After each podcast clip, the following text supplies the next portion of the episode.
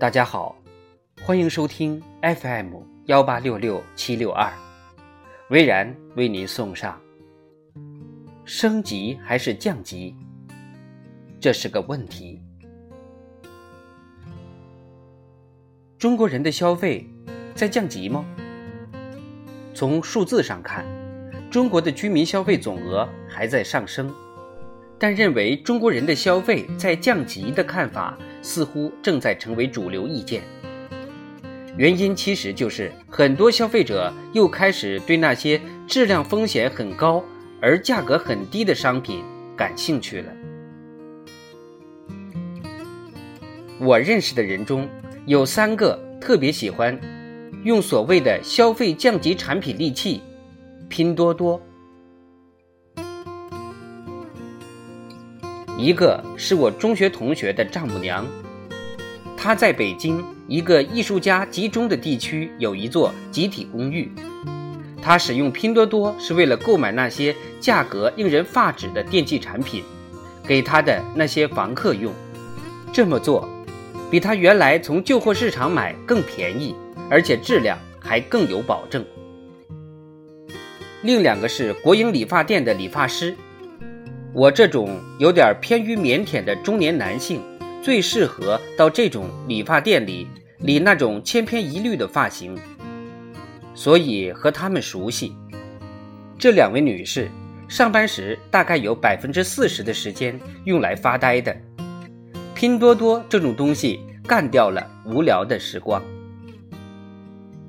这三个人的资产状况，我都有所了解。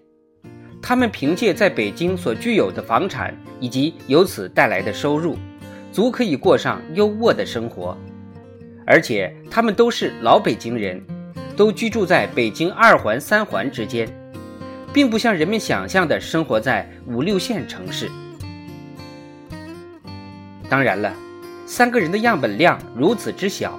肯定不足以说明喜欢拼多多这种东西的人都是廉价公寓的房东和理发师，但这足可以提示大家存在一种可能性：喜欢买超级廉价货的人，并不见得是穷人，而那些上班路上斜挎着 LV 包包的女孩，也不见得是有钱人。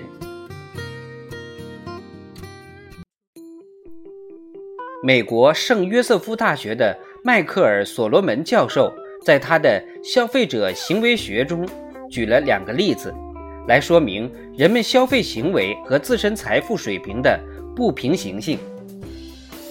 一个是关于牧羊人的，这个居无定所的墨西哥人说，房子从来不是一件值得上心的事，他只需要一个干燥、能储藏食品，让他不容易得病。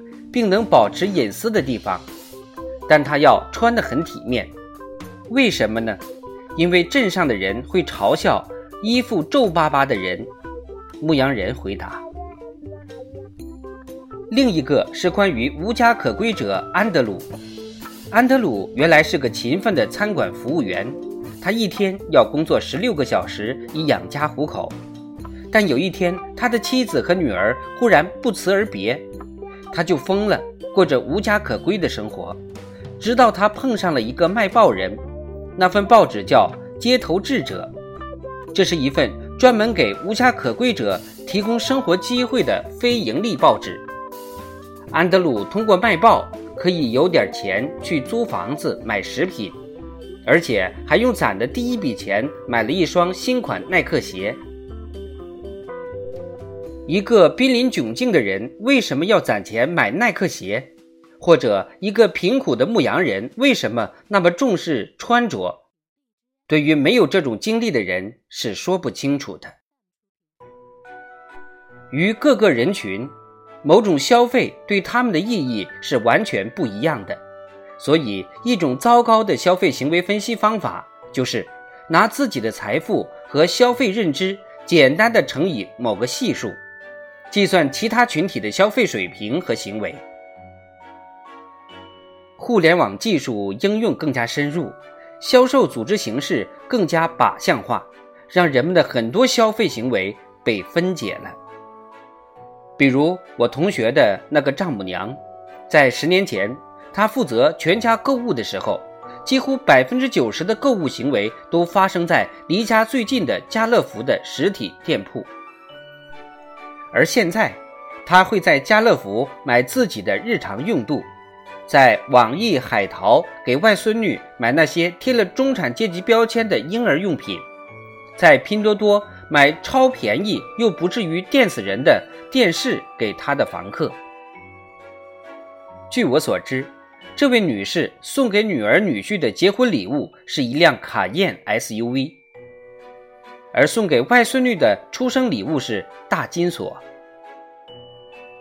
如果一个庸俗的评论者只注意到他在拼多多上购物的增量，就会以为他的消费降级了。事实上，他以前没有购买那些拼多多产品，是因为没有拼多多这种工具，而他当时在二手市场和摊主讨价还价的记录，又没有引起消费评论者的注意。